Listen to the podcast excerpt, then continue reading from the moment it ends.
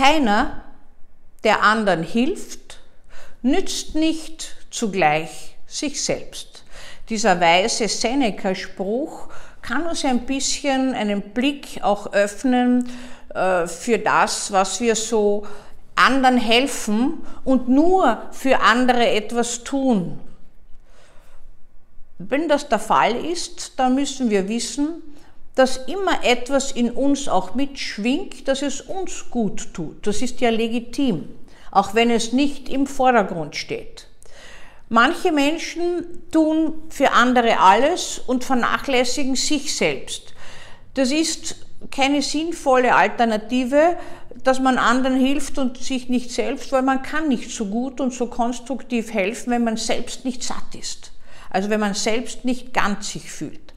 Es gibt aber auch sowas, was besonders wir Ärzte gut kennen und alle in sozialen Berufen tätigen, das Helfersyndrom.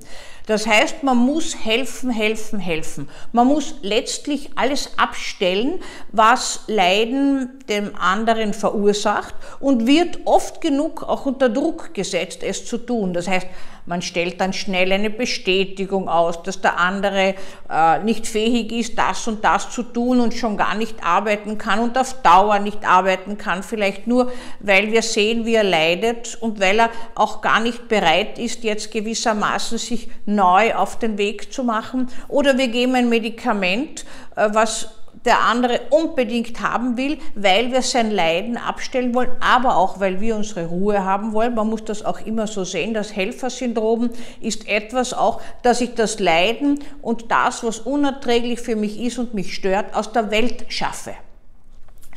Man kann aber den anderen auch in eine gelernte Hilflosigkeit dadurch bringen. Das heißt, es gibt Menschen, die werden völlig unselbstständig dadurch, weil ihnen dauernd nur geholfen wird.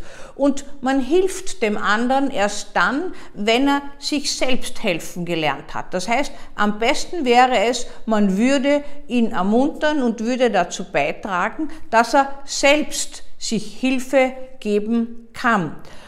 Stefan Zweig hat in einem seiner Romane Die Ungeduld des Herzens unterschieden zwischen zweierlei Arten von Mitleid. Das echte und das falsche Mitleid.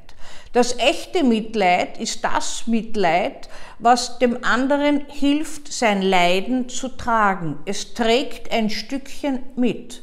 Es ändert nicht unbedingt äußerlich was innerlich sehr viel. Es hilft ungemein, wenn jemand da ist, der mein Leid mittragt.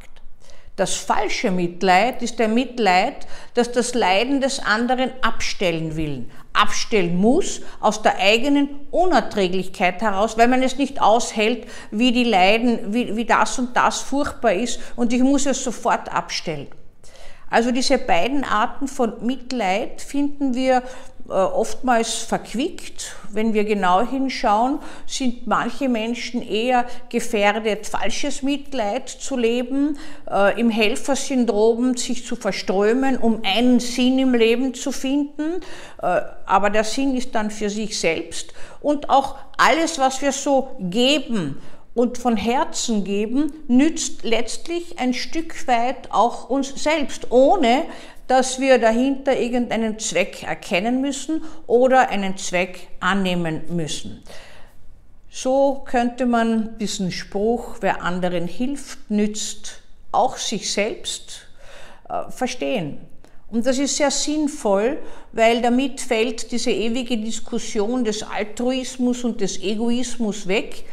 Überall im Leben ist ein Hauch Egoismus drinnen und es ist auch gut, dass man sich selbst hilft und für sich selbst was tut, denn nur wer für sich selbst genügend getan hat, kann es für andere tun.